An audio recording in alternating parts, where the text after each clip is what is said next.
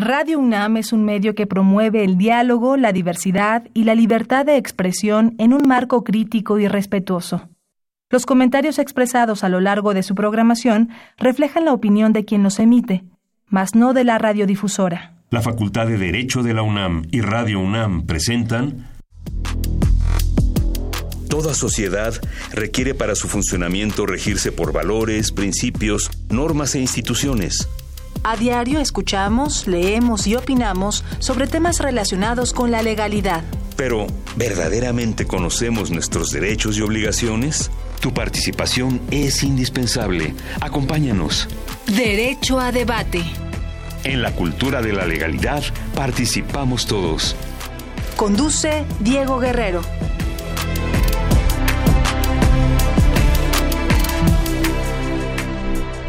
Hola, ¿qué tal? Muy buenas tardes, bienvenidos a Derecho a Debate. En la cultura de la legalidad participamos todos. Mi nombre es Diego Guerrero y les agradecemos que nos sintonicen por el 96.1 FM Radio UNAM. Y bueno, el día de hoy vamos a hablar de un tema muy muy interesante que es precisamente el divorcio y nos acompaña Olimpia Rojas Lubiano en la conducción. Olimpia, un placer tenerte el día de hoy aquí en Derecho a Debate. Maestro, muy buenas tardes. Eh, muy buenas tardes también a todos los radioescuchas. Agradecer primero que nada la invitación a este su espacio. Es una oportunidad impresionante que no solo nos da, bueno, nos permite usted estar aquí, sino por supuesto la Universidad Nacional. Para mí es, es un honor estar aquí con todos ustedes. Hoy vamos a hablar sobre el divorcio. ¿Qué sabes sobre el tema, Olimpia? Claro ¿Qué que significa sí. el divorcio? Mire, maestro, y todos nuestros queridos radioescuchas, la figura jurídica del divorcio eh, dentro del derecho familiar es una eh, figura que trasciende toda vez que esta da pauta a la disolución del vínculo matrimonial. Entonces, de esta figura jurídica derivan un sinfín de consecuencias, no tan solo para los cónyuges que al emitirse el divorcio Cónyuges, ¿qué significa esta palabra que acabas de decir? O- son los, los esposos. Ah, ok. El ajá. esposo y la esposa. Sí, para quienes nos escuchan. O bueno, ya con el matrimonio homoparental o entre personas del mismo sexo pueden ser esposo-esposo o esposo-esposa. Muy bien. Entonces, una vez que se da la sentencia del divorcio, se termina el vínculo matrimonial y, eh, bueno, sin embargo, existen consecuencias, ya sea que existan hijos dentro del, matrimonio, habrán consecuencias respecto de ellos y también de los bienes que se obtuvieron o que se adquirieron du- durante la duración del, del matrimonio. Bueno, pues de ese tema vamos a hablar el día de hoy y vamos a escuchar las voces universitarias y posteriormente presentaremos a nuestros invitados. No se vayan. Las voces universitarias.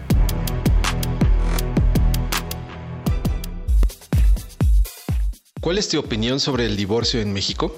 Bueno, pienso que puede ser un proceso cansado y a veces injusto, ¿no? Sobre todo en el sentido de tener o acceder a un buen abogado, tal vez, ¿no? Porque el que tenga la posibilidad de pagar un mejor abogado tiene este las de ganar, ¿no? A veces son un poco abusivos. Yo creo que es un- una situación muy complicada porque ambas personas tienen que estar seguras o al menos una de ellas tiene que hacerlo porque realmente lo quiera. Ha habido ocasiones donde obligan a la gente a hacerlo y quizá tal vez no querían. Pues eh, antes creo que era mal visto, ahora ya es más aceptado generalmente en la sociedad. Yo creo que es algo necesario si las dos partes ya no pueden conciliar sus diferencias y es una opción para que la gente continúe con sus vidas. Me parece que es una sana resolución de pareja si hay muchos conflictos y no creo que sea obligación de nadie estar con alguien solo porque tienen hijos. Yo creo que también los hijos sufren mucho si no se resuelven las situaciones de la mejor manera y si separarse es funcional, adelante.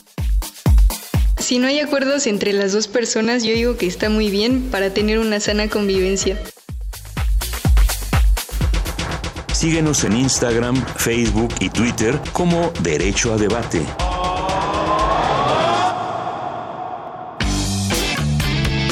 Queremos que entres al debate. Llámanos al 55 36 43 39 y participa.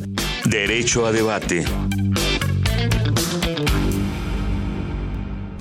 Estamos de regreso en los micrófonos de Radio UNAM y bueno, nos acompaña el día de hoy en la conducción Olimpia Roja Lubiano y vamos a hablar precisamente del tema del divorcio. ¿Quiénes son nuestros invitados, Olimpia? Claro que sí, maestro. Hoy estamos de lujo, la verdad, porque tenemos dos instituciones del derecho y en primer lugar me gustaría presentar a la licenciada Alejandra Macías Estrella, una distinguida catedrática de la Facultad de Derecho. Muy querida en la Facultad de Muy Derecho. querida, siempre ahí apoyada por todos los, los alumnos de la facultad y bueno, es un honor de verdad tenerla hoy con nosotros. Bienvenida, maestra. Muchísimas gracias, el honor es todo mío, maestro Diego, qué gusto estar aquí. Al contrario, muchas gracias. Y qué, qué mejor ocasión que estar acompañada del maestro eh, Misha León, su señoría, juez de lo familiar y a los radioescuchas un saludo. Sí, y precisamente ya presentaron, nos acompaña el día de hoy precisamente Misha Rodrigo León Carmona, quien es juez 42 de la familiar en la Ciudad de México, pero también catedrático de la Facultad de Derecho. Misha, un placer tenerte el día de hoy aquí en Derecho a Debate. No, es un placer que me hayan hecho esta invitación, como siempre aportar para nuestra universidad es un gusto, es un placer y ante todo es un honor. Entonces, el día de hoy pues apoyaremos viendo el tema de divorcio. El tema del divorcio. A ver, es un tema que seguramente muchas personas que nos escuchan eh, han atravesado, conocen alguna historia. Esos son temas que todos alguna vez hemos conocido o escuchado o vivido en, en, algunos casos, ¿no? Porque bien, pues de pronto se genera el matrimonio, y esa es la parte que muchas veces todos estamos involucrados, pero también en esta figura del divorcio. Alejandra, ¿qué entendemos por divorcio? Fíjate, Diego, que nuestro Código Civil no nos da un concepto expreso del divorcio. Nos habla de los requisitos que debe de cumplir la solicitud, así como de los efectos del mismo. Sin embargo, el concepto de divorcio es la disolución del matrimonio. Este debe de realizarse ante autoridad competente. Uh -huh. Puede ser invocado por ambos cónyuges o solamente por uno de ellos. O sea, si alguno de las partes, no necesariamente, a diferencia del matrimonio que debe existir un acuerdo de voluntades, en el caso del divorcio, con una de las con partes. Con una de las partes basta. Uh -huh. Y no es necesario expresar la causa por la cual se solicita. Uh -huh. Una vez que este se, se, se lleva a cabo, los divorciantes quedan en plena libertad de poder contraer un nuevo matrimonio. Ahora, anteriormente sí había, se requerían causas, ¿no, este, Misha, para poder llevar a cabo el, el, divorcio? Es más, a veces hasta los abogados decían, pues tienes que inventar que te hizo, que te deshizo, que te fue infiel, que te, para que realmente se pueda llevar a cabo. Actualmente ya no. En la actualidad, este, nuestra legislación ha evolucionado bastante, este, garantizando así el, el acceso al, a los derechos humanos de las personas, como es el libre desarrollo de la personalidad. En el 2009 se derogaron todas estas causales de divorcio, donde incluso se tenía una causal llamada la causal remedio, donde, eh, don, donde únicamente se tenía que invocar la separación de los cónyuges por más de seis meses. Y esa era la, la causal en la que pues mu muchos abogados utilizaban para poder lograr acreditar un divorcio al juez y éste lo pudiera decretar. En la actualidad nada, nada más se necesita la petición de cualquiera de los cónyuges o incluso de los dos de común acuerdo para que el divorcio pueda proceder. Ahora antes se requería seis meses de separación. Actualmente es decir, alguien se puede casar, se puede haber casado, podemos ir a una boda en diciembre y se pueden divorciar en enero o febrero, o tiene que haber prolongarse un cierto tiempo para que se pueda llevar a cabo, maestra Alejandro. Fíjate que muy recientemente hubo una reforma en la cual eh, se, eh, se eliminó el periodo de tiempo para el cual solicitar el divorcio. Anteriormente se pedía que por lo menos fuese un año de convivencia, un año de matrimonio, pero actualmente puede ser en cualquier momento. Uh -huh. eh, es importante también señalar que, bueno, eh, tenemos dos clases de divorcio, uh -huh. que es el administrativo y es el judicial. Este último lo podemos dividir en divorcio unilateral, es decir, eh, solicitado por una sola de las partes, como bien comentabas, o bilateral por ambas partes. Uh -huh. Y en ambos divorcios ya no tenemos un límite de tiempo para solicitarlo, puede ser inmediatamente. Misha, hablabas ahorita, y ahorita le voy a hacer el, el, la palabra limpia, pero hablaban justamente de estos dos tipos de divorcio. En el caso de un juez eh, familiar, en tu caso, ¿tú llevas los dos tipos de divorcio o en cuáles intervienes tú? No, en la actualidad eh, existimos en la Ciudad de México jueces familiares de proceso escrito y jueces familiares de proceso oral. Uh -huh. en, ¿Cuál es la diferencia entre uno y otro? el procedimiento en la actualidad en los jueces orales se están llevando eh, juicios relacionados con la filiación, pérdida de patria potestad. Sin embargo, el, el capítulo en el que se encuentra regulado en el código trae ciertos requisitos particulares en el proceso oral del proceso escrito. La idea es en la actualidad que las audiencias sean orales, el desahogo ya se vea como si fuéramos un juicio de los que se ven en televisión, donde comparecen los peritos, los testigos, está el juez dirigiendo la audiencia y ahí mismo se formulan los interrogatorios a los testigos, a los peritos, a las partes. En el proceso escrito, para todos nuestros radioescuchas que a veces viven con la, la, idea de que lo que se ve en la televisión así son los juicios. No, en los juicios, en los procedimientos escritos, el juez está en su privado, generalmente la audiencia la está llevando un secretario de acuerdos, quien obviamente lleva las instrucciones del, titular del juzgado, sin embargo, bueno, pues este, el proceso es meramente escrito. Muy interesante. Olimpia, que nos acompaña el día de hoy aquí en la conducción.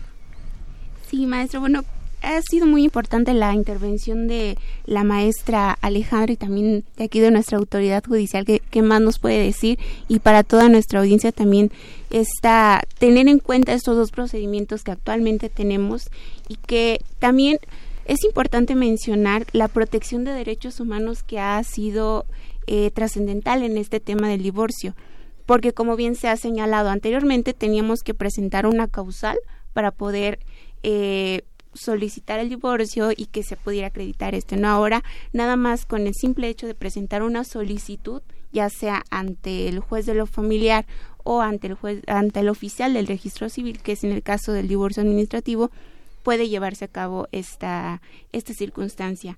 Ahora bien, a mí me gustaría también resaltar que la, el tema del divorcio ha incrementado en los últimos años en México. Si damos eh, un repaso en datos duros con, con ayuda de información de estadística, tenemos en cuenta que en la década de los ochentas, de cada 100 divorcios que teníamos en México, perdón, cada 100 matrimonios que teníamos en México, únicamente habían cuatro divorcios. ¿Qué pasa en la última estadística que, que presenta el INEGI? Por cada 100 por cada 100 matrimonios tenemos ahora 28 divorcios. Esto nos indica que ha incrementado bastantemente y que esta figura es una de las más importantes, eh, yo creo que en materia familiar y la que más consecuencias jurídicas eh, genera. ¿A qué se deberá esto, Alejandra, que haya aumentado la cantidad de divorcios que menciona Olimpia? Fíjate que mucho se debe a la facilidad con la que procede esta clase de divorcios. Al no haber causa alguna que invocar, facilita mucho más entonces que las personas lo hagan. Eh, tenemos, por ejemplo, eh, el divorcio administrativo, que como bien se decía, se tramita ante el juez del registro civil. Y para que éste llegue, se, se, logre llevar a cabo, se deben de cumplir ciertos requisitos, como que los cónyuges sean mayores de edad, que eh, no necesiten alimentos entre ellos, que no hayan procreado hijos o si los procrearon, estos sean mayores de edad y no requieran alimentos, que se hayan casado por separación de bienes o bien si lo hicieron por sociedad conyugal, esta ya haya sido liquidada antes de solicitar el divorcio y que presenten una solicitud por escrito, además de que la divorciante no se encuentre en estado de gravidez. Este es el administrativo. El judicial puede ser unilateral y este se tramita por escrito ante el juez de lo familiar. Y cuando el divorcio es bilateral, es decir, promovido por ambos cónyuges, entonces este se tramitará ante un juez de oralidad. Interesante. me gustaría tomar esta parte, esta, de nuevo esta parte de la pregunta que o este comentario que sea Olimpia. En tu figura de juez, Misha, eh, ¿cuáles son o por qué considerarías que son las principales causas por las que aumentó incluso esta, esta figura del divorcio, además de, desde luego que pues, hubo una reducción de los requisitos, ¿no? Pero ¿habría otro elemento a considerar? Claro, incluso aparte del tema de los requisitos, te puedo mencionar que antes, cuando existían causales, si no lo lograban acreditar ante el juez, se les absolvía de la prestación y seguían casados, ¿eh? A pesar de que un procedimiento pudiera haber durado un año, año y medio, y el resultado podría ser que siguieran casados. Entonces eso sí ayudó a que al no existir causales y también eliminar la temporalidad del, del transcurso mínimo de un año para poder solicitar el divorcio, bueno, ha incrementado. Sin embargo, considero que el, de los temas sociales pues, o sociológicos puede ser la descomposición social que estamos, eh, eh, que estamos viviendo, en donde realmente las parejas se pueden ver muy fácil el, el unirse, vivir juntos, casarse, porque no, no hay un mayor compromiso, ya que si se van a vivir juntos el día de hoy, se casan en un mes y al otro día despiertan y dicen, sabes que ya no quiero vivir contigo, ya no quiero estar casada, pueden ir y solicitarlo como... Como un mero trámite incluso ante el registro civil si no hay ninguna consecuencia. También podría ser legítimo, ¿no? Es decir, podría darse el caso como que sería una doble jugada esta parte, porque por un lado, quizá ya muchos, mis abuelitas, nuestras abuelitas eran pues eh, estaban casadas y sentían que el divorcio era mal visto. Entonces, a pesar de que quizá la relación no fuera funcional, pues seguían con esta figura del matrimonio. Entonces sería como una cara de la moneda, pero la otra cara, como tú lo mencionas, se hace ya tan fácil una figura de los seres humanos como desechable de alguna manera que al final pues dices hoy estoy contento mañana no y me divorcio no que al final también es eso el amor es una decisión diaria no o sea yo creo que todos los días es ese compromiso de saber si amas o no amas a, la persona que el amor no es no es todo no hay otros factores pero que involucran al tema Olimpia no es un tema muy muy este y que generalmente muchas veces nos, llega a entenderlo por parte de la violencia. Así es, que maestro. no necesariamente se da, ¿no? Y también, bueno, esto es importante resaltar que se toma en cuenta incluso que el divorcio atenta contra la figura de la familia, porque si bien termina con este vínculo matrimonial también los hijos son los que resienten más los daños al haber una separación de sus padres. Digo, que bueno, tal vez el caso en donde no hay hijos, se separan las dos personas sin, sin mayor problema, pero el daño a los hijos cuando hay muchas veces es muy grande, entonces creo que en cierta en cierta parte sí tienen razón quienes dicen o quienes afirman que esta figura atenta contra la familia, pero también está la otra cara de la moneda en donde vemos que si continuamos en un vínculo en donde hay violencia, donde hay agresión y, y no solamente la violencia física, también la violencia económica de arrodíllate para que te dé dinero o haz esto para que te dé dinero, no sé, muchos tipos de violencia en donde es mejor decidir por una separación por salud, yo creo que hasta mental de todas las, las personas que integran la familia, que continuar en este círculo vicioso lleno de, de pues, de agresiones. O por un tema de felicidad, ¿eh? O sea, el tema es la felicidad del ser humano. O sea, no quiere decir que haya violencia, puede ser, nos llevamos muy bien, este, no hay un tema de... Pero estoy convencido de que compartimos un proyecto de vida, en fin, ese tipo de cosas, ¿no, Alejandra? Además, fíjate que los jóvenes actualmente viven una cultura de lo desechable, de lo rápido. Yo he escuchado muchos que contraen matrimonio y a la vez que lo están eh, contrayendo o están platicando al respecto, tienen en mente la idea del divorcio. O sea, si no funciona, pues nos divorciamos y ya, ¿no? Entonces lo están viendo como una causa, una resolución, en vez de procurar ellos resolver previamente los problemas y ver el divorcio como la última opción hemos agotado todo, realmente tal vez fuimos a terapia, dimos lo mejor de nosotros y no ver el divorcio como la primera instancia. Ante todo hay que procurar la unión familiar porque derivado de esta desunión, de esta desintegración de la familia, es que tenemos una sociedad tan violenta, tan falta de valores y que no hace bien a nuestro país.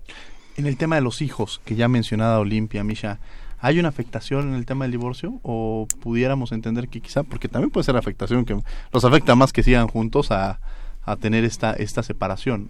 ¿Cómo lo has detectado tú muchas veces con los, con los hijos? Sí, en el tema de los hijos es un tema bastante relevante porque realmente la afectación no es el no es la separación de los padres lo que lo que puede influir en ellos, sino cómo están llevando a cabo esa separación. Incluso, como decía Olimpia, si era un núcleo en el que los papás se agreden, se violentan, se dicen de cosas, los niños están resintiendo esa violencia porque la están viviendo. En consecuencia, el hecho de que se separen puede facilitar que estos niños no vivan esa violencia y obviamente no la reproduzcan. ¿Por qué? Porque si tenemos... también aquí un tema que, había perdido de vista es el empoderamiento de la mujer. El empoderamiento de la mujer ha ayudado a que la violencia que en algunos casos nuestras abuelas o, nuestras madres vivieron ya no lo vivan en la actualidad. Entonces, si los niños viven, veían esa violencia, la normalizan. Entonces, ¿qué pasa cuando ellos crecen? Pues dicen, pues lo normal era que a mi papá le pegaba a mi mamá, entonces yo repito el ciclo. No, el, el, divorcio puede ser una verdadera solución para romper ese ciclo de la violencia al separar ese, e, e, esa pareja y alejar a los niños. Sin embargo, el divorcio no es el punto final cuando ya hay unos hijos. ¿Por qué? Porque mientras existan esos hijos y no adquieren la mayoría de edad, van a estar bajo la patria el ejercicio de la patria potestad de ambos padres, es decir, ambos tienen que ponerse de acuerdo para la educación, religión o cualquier otro tipo de aspecto a tomar sobre el menor. Entonces, si los si los papás están discutiendo no es que no te voy a dejar verlo es que este hoy no te tocaba hoy no te lo presto el niño quiere verte pero yo no quiero que lo veas ese tipo de cuestiones que que van más allá del divorcio, sino cómo están asimilando la separación los padres, es lo que realmente afecta a los menores. Y debe ser muy común, o sea, la verdad es que lejos de pensar en este en el menor, muchas veces están pensando en este odio que interno que traen y al final pues en lo que menos se piensa es en la afectación que pueden llegar a tener al menor, ¿no, Alejandra? Justamente. Sí, y, y fíjate que en la actualidad los divorcios unilaterales, es decir, por una sola de las personas que lo solicitan, la mayoría son mujeres. Y sí, precisamente es derivado del empoderamiento mismo que se tiene de, de, las mujeres y también en poner un alto, el no permitir ciertas cosas, ciertos patrones que tal vez sus abuelas, sus mamás lo permitían y que bueno, también puede servir de ejemplo para sus hijas de no dejarse o no cubrir eh, permitir vivir esta vida llena de violencia, ¿no? También es cierto que en mi caso que yo llevo juicios de divorcio, muchas veces se ve a los hijos como un botín de guerra, ¿no? A lo mejor yo eh, mi pareja no me llevaba bien o tenía una pareja violenta o sencillamente me quiero divorciar y me quiero vengar del varón o, en su caso de la mujer, de la pareja eh, contra la mía, y entonces quiero quedarme con los hijos, pero no quiero que él los vea. Y se pierde la noción, la lógica que nosotros como abogados postulantes debemos hacer entrar a nuestros clientes de que si bien es cierto tu pareja no fue un buen marido, no colaboró contigo, fue malo, fue violento, eso no significa necesariamente que sea un mal padre. Entonces no se tiene el derecho de quitarle a los hijos a su padre, porque en esta clase de juicios familiares el interés superior del niño, el derecho superior de los menores, debe de estar por encima que el de los cónyuges que se quieren divorciar. Ahora de la patria potestad, generalmente está, ¿qué significa esta? Y si necesariamente en el ejemplo que lo ponía la tienen las mujeres o también en un momento determinado, Misha, lo pueden tener los hombres. No, el, la patria potestad es un derecho que, le, que viene derivado de la filiación, viene para los padres, madre y padre, en el cual les concede la, la oportunidad de decidir sobre la educación y cómo, cómo va a ser educado, criado y cómo, cómo se va a, dar el, el, desarrollo de este menor, ¿no? Incluso pues, el ejercicio de la patria potestad es desde qué escuela, qué tipo de escuela va a llevar, qué religión, si lo vamos a, meter a alguna actividad deportiva. Son todas esas decisiones que sobre el menor, incluso para salir del país, pueden llegar a necesitar un pasaporte.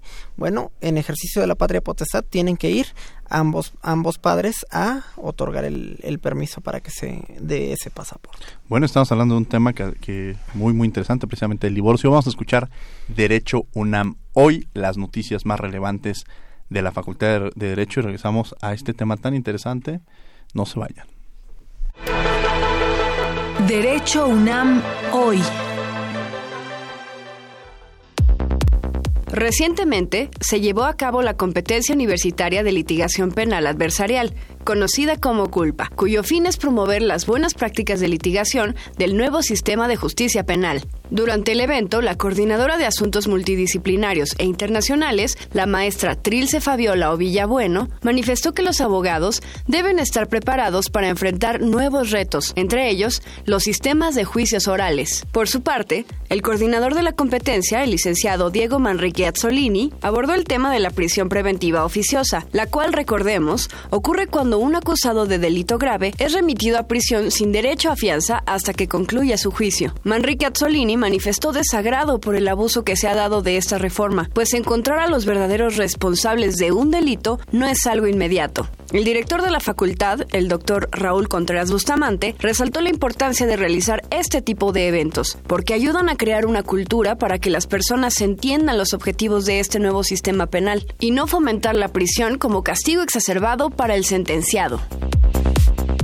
El Colegio de Profesores de Derecho Civil entregó la medalla Prima de Leyes Instituta al doctor Jorge Mario Magallón Ibarra, profesor emérito de la Facultad de Derecho, destacado por su investigación y conocido entre la comunidad estudiantil por su rigor y profesionalismo. Durante la ceremonia, el director de la facultad se refirió al doctor Magallón Ibarra como uno de los profesores más icónicos y queridos de la institución y uno de los eméritos que la academia presume de tener. Por último, el doctor Flavio Galván Rivera expresó que se debe honrar a los grandes como el también investigador de 94 años de edad. Desde este espacio, felicitamos al doctor Jorge Mario Magallón Ibarra por esta condecoración. Sofía Bassi fue una pintora y escritora mexicana destacada en el mundo del surrealismo. Sofía amaba la universidad y muy en especial a la Facultad de Derecho, por su valía para el futuro del país. Por ello, donó el mural Sabiduría es Paz, que se ubica en la Biblioteca Alfonso Caso de esta institución. El mural lleva impresa la paz como máximo valor de todas las sociedades. No dejes de visitar este y todos los vestigios históricos que la UNAM resguarda. Fomentemos la memoria.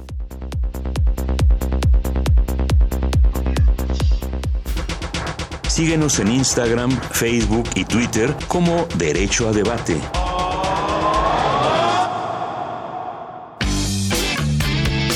Queremos que entres al debate. Llámanos al 55 36 43 39 y participa. Derecho a debate. Estamos de regreso en los micrófonos de Radio Nada. Los invitamos a que nos sigan en las redes sociales y nos hagan llegar las preguntas que tienen y también en los teléfonos 55 36 43 39. Habla de las redes sociales, eh, Misha, en alguna ocasión decían que las redes sociales también han jugado un papel importante ahora en las separaciones. El, director en alguna ocasión decía que, este, o en, una conferencia más bien con el director, alguien decía, bueno, aún ha aumentado porque las redes sociales han jugado un papel importante para que se den estas separaciones. ¿Esto es verdad en tu experiencia? ¿Lo has, ¿Lo has, llegado a ver? Claro, este, en el caso de infidelidades o o incluso de, gente con preferencias sexuales diferentes o diversas, respetando su, su derecho a la identidad y a, a, la a, la posición sexual que, que, que deseen o identidad. Este, sí, las redes sociales han permitido filtrar información o que algunas otras parejas se den cuenta de, de, de las infidelidades y derivado de ahí viene toda la ruptura y obviamente son cuestiones bastante complicadas porque vienen resentimientos, viene gente enojada, ¿por qué? Porque se dieron cuenta, se enteraron por un amigo. Sí, las redes sociales sí han ayudado a, a dar una apertura que que genera la ruptura de las relaciones y por consecuencia se da el divorcio. Sí, dicen que hay un porcentaje elevado también, que esos son los factores que decían. Eh, Mónica Gómez González nos dice en cuánto tiempo se puede divorciar una pareja sin hijos y sin ayuda del abogado y la anexaría que es una pareja joven que pues no tiene ningún bien este que en algún momento ellos dicen bueno pues ya este no no tenemos ningún patrimonio que tengamos que este dividir entonces eh, cómo se puede llevar cuánto tiempo se puede llevar a cabo este divorcio fíjate que el divorcio que procedería en este caso es el divorcio administrativo. Ella lo que tendría que hacer es acudir por supuesto sin ayuda del abogado a eh, al, ante el juez del registro civil llenar una solicitud junto con eh, su pareja, porque tiene que ser voluntario, por supuesto, eh, donde manifiestan que no tienen hijos, no tienen bienes, no hay nada que liquidar, no necesitan alimentos entre sí, ella no está embarazada y eh, posteriormente se le da una, una fecha que la ley nos dice que no debe de ser mayor a 15 días para que ambos acudan a ratificar ante el mismo juez del registro civil su deseo de, eh, continuar con el trámite de divorcio y en ese mismo eh, momento se levanta un acta decretando el divorcio y se solicita que se haga la anotación marginal en su acta de matrimonio donde se decrete que con qué fecha este divorcio ha quedado disuelto. Relativamente es muy rápido. Muy bien. Olimpia. Maestra, también me gustaría agregar, o, aquí nuestro distinguido juez, ¿cuánto costaría ese divorcio a la, a la persona que iría a tramitarlo, ya sea con el oficial del registro civil o con una autoridad judicial? Fíjate que el costo sería la expedición que se hiciera de las eh, actas de, matrimonio que digan que ya está disuelto y el me parece que la anotación marginal está en aproximadamente eh, mil cincuenta pesos eh, que se haga esta anotación marginal. Realmente no tiene costo. Muy bien. Pues es un tema realmente importante y hay que agregar también, creo que las relaciones humanas son complicadas, las relaciones familiares lo son aún más y ahora si agregamos un elemento llamado dinero, creo que bueno, aquí nos desgarramos las vestiduras y resultan aún más problemas. Aquí me gustaría también tocar el punto de la propuesta de convenio qué pasa con los hijos, qué pasa con los bienes dentro del, del, matrimonio ante la disolución del vínculo matrimonial. Distinguido juez, por favor. Claro. Junto con la solicitud de divorcio, siempre que, siempre que vaya a tramitarse ante un órgano jurisdiccional, se debe de acompañar una propuesta de convenio o si es bilateral, un convenio en el que se proponga cómo se va a quién se va quién de los cónyuges se va a quedar con el ejercicio de la guardia y custodia. Uh -huh. Cómo se va a ejercer el régimen de visitas y convivencias con el progenitor que no ten, detente la guardia y custodia. Uh -huh. El, guardia y custodia, ¿qué significa esta cosa de guardia y custodia? Guardia y custodia. guardia y custodia es que cuando hay hijos, ¿quién va a tener bajo su cuidado y, y obviamente con quién se va a quedar a vivir ese menor Muy o bien. esos menores? Entonces, las visitas y convivencias es cómo va el padre que no vive con los hijos pues, a tener el derecho para verlos, igual cómo se va a ejercer el derecho de los niños a convivir con ese progenitor. Uh -huh. ¿Vale? Después de eso se tiene que acompañar el, la propuesta o convenio en su caso de la obligación alimentaria. Como en el caso de que haya hijos, se tiene una, un, una, obligación de dar alimentos a ellos. Uh -huh. Y en el caso de que la cónyuge o el cónyuge no trabaje, también tiene derecho a recibir alimentos. Uh -huh. Y en el convenio se debe de plasmar esto.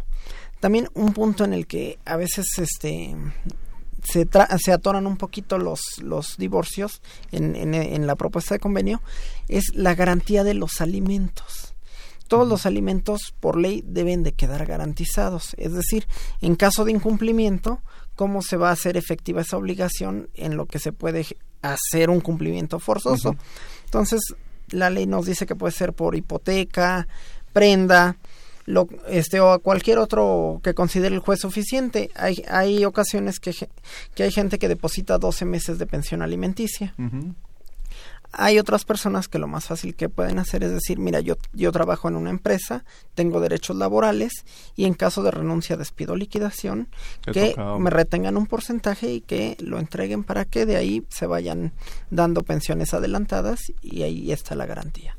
¿Vale? El siguiente punto es quién se va a quedar con el domicilio conyugal en el caso de que de, de facto todavía vivan juntos. Uh -huh quién se va a quedar con el domicilio conyugal y el menaje, todas las cosas que compraron, muebles, todo lo que hay en la casa, pues cómo, quién se lo va a quedar. La siguiente fracción ya es, ¿cómo se llama? Dependiendo si están casados bajo el régimen de sociedad conyugal. En el caso de existir sociedad conyugal, se debe de acompañar a la solicitud capitulaciones matrimoniales. Capitulaciones matrimoniales, eso. ¿Cómo se va a formar la sociedad conyugal y cómo se va a manejar esta? ¿Quién va a ser el cónyuge que administre? Es decir, si durante el matrimonio compran una casa, en las capitulaciones matrimoniales deben de decir que va a pasar a formar parte de uh -huh. la sociedad conyugal o si incluso algún bien pueden a, a, dejarlo fuera de la sociedad conyugal. ¿Vale? Siempre hay capitulaciones matrimoniales. Uh -huh. Cuando uno va a solicitar, eh, este, va a llenar la solicitud para contraer matrimonio, siempre le dan el formatito de capitulaciones. Entonces, cuando les dicen, no, es que no hay, no, sí, sí las hay. Están en el apéndice porque las firmaron como Era parte cuando de la estaba muy enamorado y usted dijo, yo firmo todo. Esta es la solicitud, perfecto, ¿dónde firmo? No, ahí va el formatito, entonces siempre... Y después ya leen la letra chiquita. Exacto.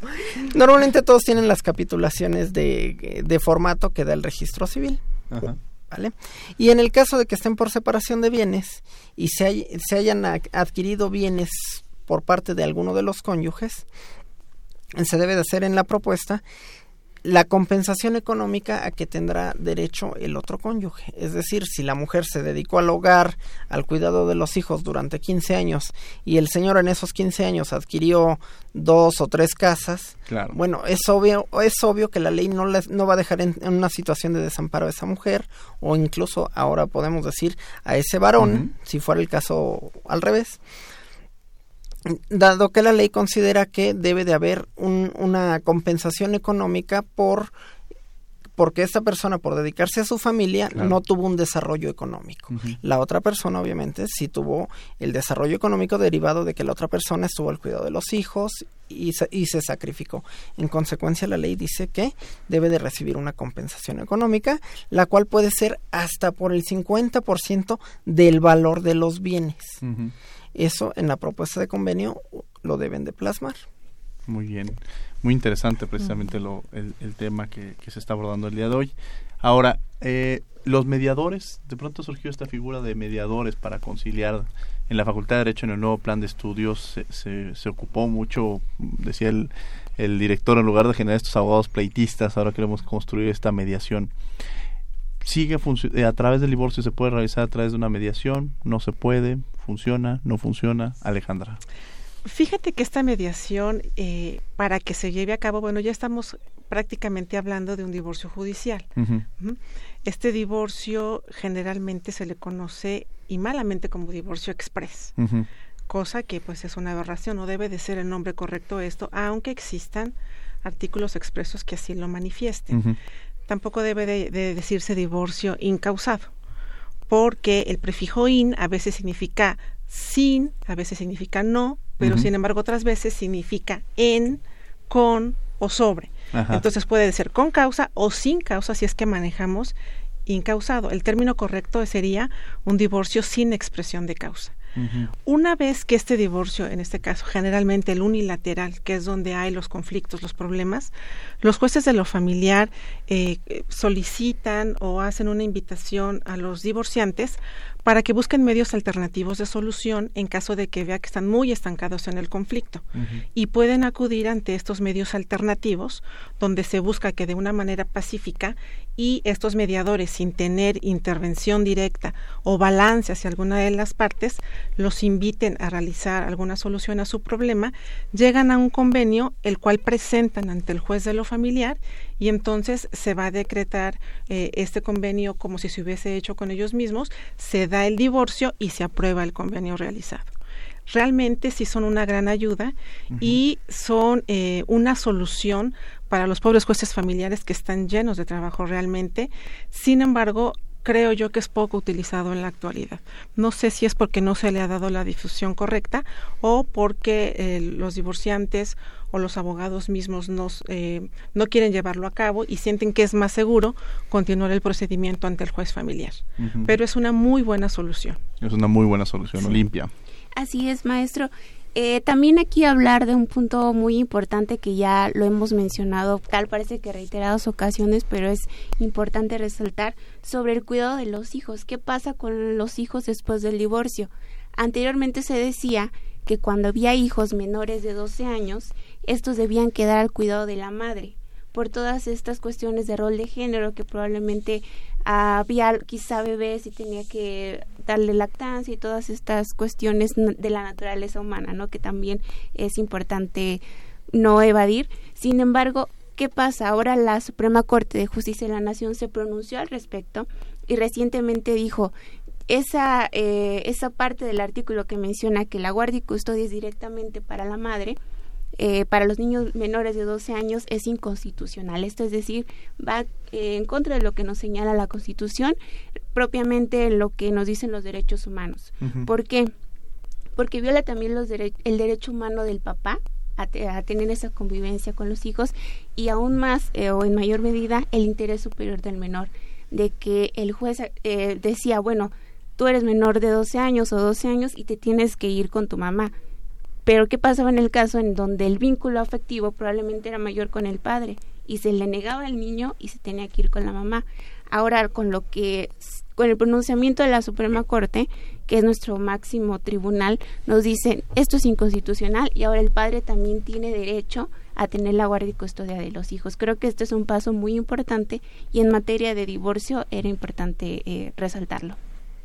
Justamente en esa en esa parte que que mencionas, romper con estos estereotipos de género. ¿no? O sea, puede ser que no necesariamente este acercamiento afectivo, puede ser quizá porque uno tiene eh, más tiempo o quizá por diversas condiciones que se pueden en un momento dado realizar, ¿no, Alejandra? Sí, y de hecho, fíjate, eh, Diego, que es, es muy importante que aunque nosotros estamos hablando en este caso de un divorcio donde no se expresan causas, de hecho, eh, cabe hacer la aclaración que malamente a veces se dice que es una demanda porque la vía que se lleva es la ordinaria civil, realmente es una solicitud, como bien lo decía el señor juez. Sin embargo, dentro de la narrativa de los hechos que nosotros debemos hacer, tenemos que facilitar un poco la labor del juzgador y dar los hechos tendientes a la corrección en casos de violencia familiar, por ejemplo, porque una vez que nosotros ingresamos esta solicitud eh, de divorcio, el juez tiene eh, de oficio que fijar medidas provisionales que muchas veces los abogados postulantes nos encontramos con esta problemática que no todos los jueces dan o fijan estas medidas de oficio eh, suficientes para poder garantizar tanto la vida, eh, la seguridad física, patrimonial de los integrantes de la familia, pero muchas veces esto se debe a que no se hace una buena narrativa de hechos y a los jueces no se les da los instrumentos necesarios para que ellos puedan determinar estas medidas que ayuden a la estabilidad eh, y a la seguridad de la familia mientras dura este procedimiento de divorcio. Interesante. Olimpia. Así es, maestro. Eh, bueno, comentar también eh, en referente a esta materia que, bueno, ya lo, lo mencionamos anteriormente, que hay controversia en estas cuestiones de los hijos, de los bienes, pero una vez que se presenta la solicitud de divorcio, como bien señala la maestra Alejandra, se tiene que acreditar eh, con el acta de matrimonio y la solicitud se hace con el juez o ya sea con el oficial del registro civil y de plano se tiene que quedar efectivo ese divorcio. No hay controversia respecto del divorcio, sino más bien la controversia, como ya se ha señalado, respecto de lo qué pasa con los hijos, qué pasa con los bienes y como bien lo señala la, la maestra, no es una demanda el divorcio, sino más bien la demanda ya sería por vía incidental, es decir, le sale un brazo chiquito a las cuestiones del divorcio para pelear o bueno, ahora convenir o discutir sobre el, futuro de los hijos y el futuro de los bienes que hubieran dentro del matrimonio. Un tema muy, muy interesante, Alejandra, Misha, que Olimpia, que nos acompaña en el día de hoy, porque hablar del divorcio justamente es algo que, que nos involucra muchas veces a todas, a todos, escuchamos y eh, la parte que, que menciona Alejandra Misha es muy interesante, está eh, juzgar con perspectiva de género, ¿no? O sea, ya detectar este tipo de situaciones que en un momento dado se puedan presentar y violencia en las condiciones que se daban. Cuando hemos mencionado esta parte que se me hace muy interesante, que lo vamos a abordar y los invitamos a que la próxima semana justamente vamos a hablar de pensiones alimenticia, pero hay un tema ahí interesante que es eh, cuando el hombre trabajó y quizá 15 años y la mujer se dedicó a la casa. ¿Qué pasa ahora entramos en este rollos de género, donde se cambian los roles, donde pasan, eh, pueden cambiar este, estas condiciones, también es igual. O sea, podría darse el caso que la mujer trabajó durante 15 años y el hombre se quedó en casa, tiene derecho también él a solicitar estos alimentos, y en el caso de que los dos trabajen, cómo se generan estas condiciones, si nada más el, este, uno es el que da los alimentos o las dos partes dan los alimentos, ¿cómo funciona? Ok, en en nuestro código está establecido que la obligación de dar alimentos no necesariamente se va a extinguir con, el matrimonio. Esta obligación puede subsistir tomando en consideración estos elementos que mencionamos, como es el hecho de, que de su vida pasada y futura y la dedicación que haya tenido durante el matrimonio. Es decir, si alguien durante el matrimonio dejó de trabajar, se dedicó al cuidado de los hijos y descuidó toda su vida profesional, obviamente esta persona tiene derecho a seguir recibiendo una ayuda económica, que en este caso va a ser la pensión alimenticia, puede ser por un tiempo igual al que duró el matrimonio, bueno, eso ya lo, lo, lo tenemos que considerar acorde a todas las, ¿cómo se llama? A todos los elementos que se aporten al juicio. Y en el caso de que ambos progenitores trabajen, bueno, de que la pareja trabaje y haya hijos, la obligación de dar alimentos sí se divide entre ambos. Sin embargo, bueno, el, el cónyuge que o el ex marido ahora el divorciado que va a tener a los niños bajo su custodia cumple esa obligación teniéndolos incorporados a su domicilio, porque obviamente quien los tiene en su domicilio pues ya está cubriendo luz, agua, renta, gastos. Y la otra persona, según la ley, dice que cumple con su obligación de dar alimentos, asignándole una pensión, la cual la va a cuantificar el juez atendiendo a, los informes que haya y a la capacidad económica que tengan. Alejandra, quiero tocar un tema muy importante porque desde perspectiva de género, desde perspectiva de derechos humanos. Hemos hablado del hombre, la mujer, pero también que recordemos que el matrimonio eh, actualmente se puede realizar hombre, hombre, mujer, mujer. Todo esto que hemos estado platicando entra en las mismas condiciones, ¿no? Sí, Me parecería que justamente un poco para ampliar el, tema es de gran importancia. que pensemos en dos hombres que deciden casarse, se divorcian, quizá uno se dedicaba al hogar y otro se dedicaba este a trabajar, pues igual el que se queda acá en el hogar a la hora del divorcio puede solicitar justamente este, todos estos, estos temas que hemos estado abordando, ¿no? Sí, exactamente. Aquí la ley, eh, el, el, artículo tercero y cuarto de la Constitución, precisamente hablando de los derechos humanos, hace muy claras estas precisiones y los derechos son para ambos. No puede haber una discriminación por causa de género.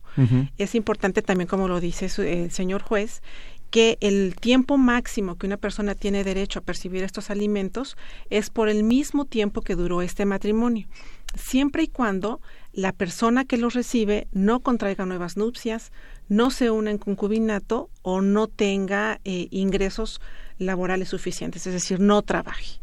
Y eh, muchas veces también eh, es, es, un problema esto porque en el caso particularmente de, las mujeres que están recibiendo las pensiones, a veces teniendo la oportunidad de poder trabajar, no lo hacen. precisamente para que se les suministre esta cantidad. De... O, tener una nueva pareja, ¿no? sí, exactamente. tener una nueva pareja y dices, no, pues no, porque si no pierdo. O sea, sí se vuelve un poco injusto de alguna manera, ¿no? O sea, muy condicionado. O sea, porque al final, en términos de género, sí sería un tema de, de, condicionar o de seguir teniendo esa dependencia. Claro. De, tu vida, de, ahora sí que tu libre desarrollo, la personalidad para lo que decías hacer, ¿no?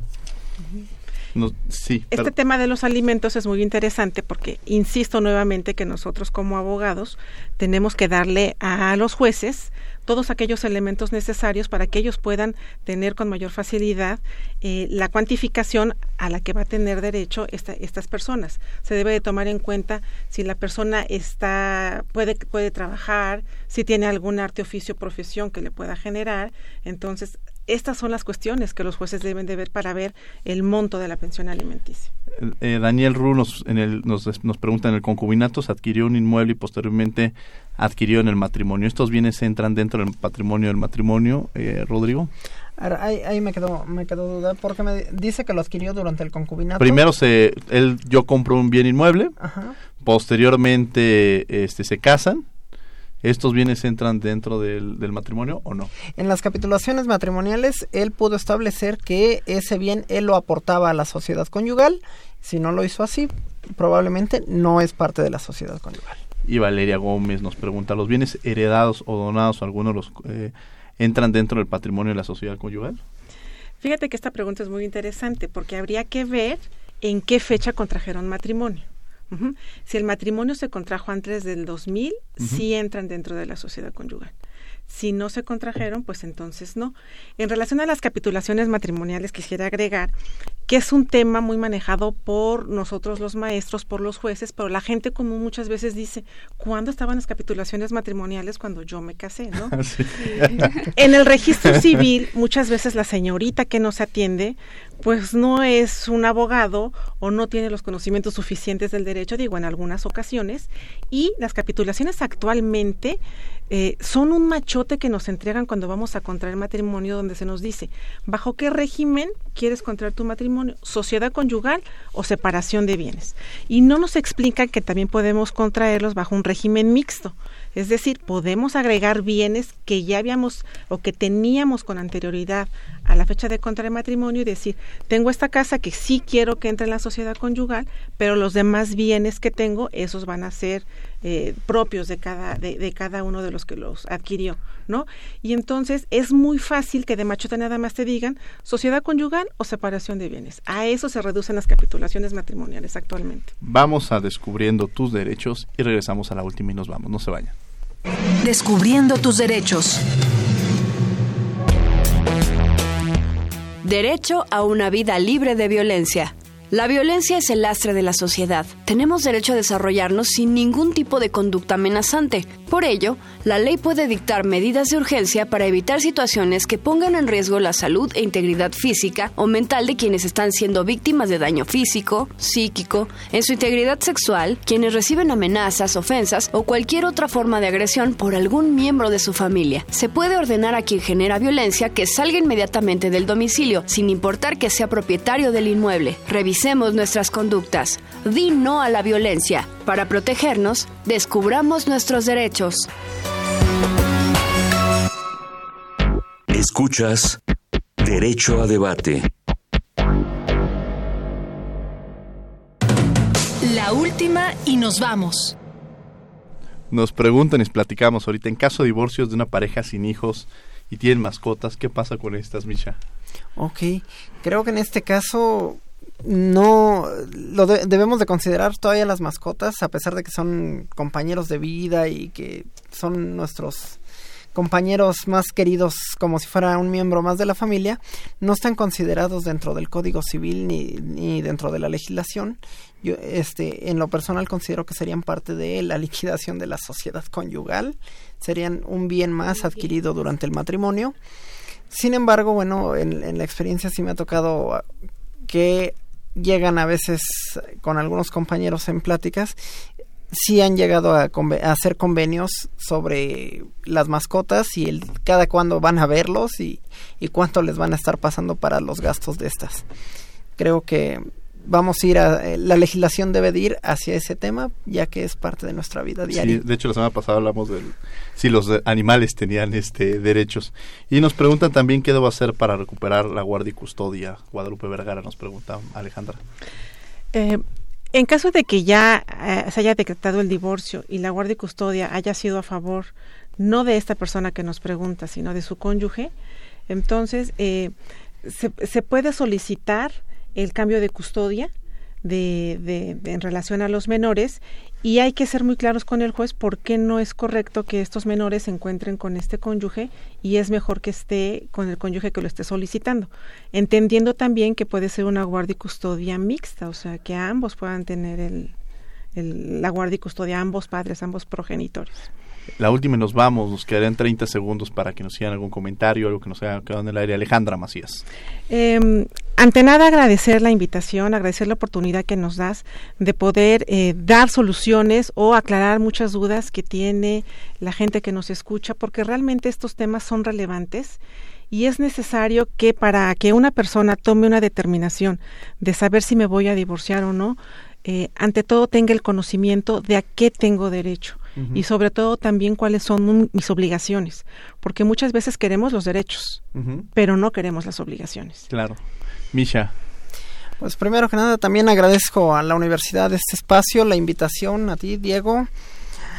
Este y creo que es muy importante que reflexionemos sobre el, el valor de la familia y que a pesar de que pueda llegar a darse la disolución del vínculo matrimonial, este, reflexionen el daño que pueden generar en los hijos si no adoptan una postura que permita que estos crezcan sin violencia y en un medio ideal para su sano desarrollo. Muchas gracias Alejandra, muchas gracias Micha, Olimpia, muchas gracias. Gracias maestro. Eh, los invitamos a que nos vean en Derecho a Debate B los martes a las 10 de la mañana por Canal 22. Y también la columna en contrarréplica, justamente el día de hoy hablamos precisamente del tema que estamos abordando. Agradecemos a la Facultad de Derecho y a Radio UNAM en los controles técnicos, Agustín Mulía, la asistencia Elías Hurtado, Lorena Redondo, redacción y voz de las notas, Ana Salazar, coordinación y difusión, Yanis Hernández, por cierto, ya regresó Elías, ya está de regreso con nosotros, estuvo ahí en una, intervención, entonces nos da mucho gusto que haya regresado. En la producción, Paco Ángeles, y no olviden que nos escuchamos de ley todos los martes. Esto fue Derecho a Debate. Por hoy concluye la discusión, pero no se pierdan el próximo tema en Derecho a Debate. En la cultura de la legalidad participamos todos.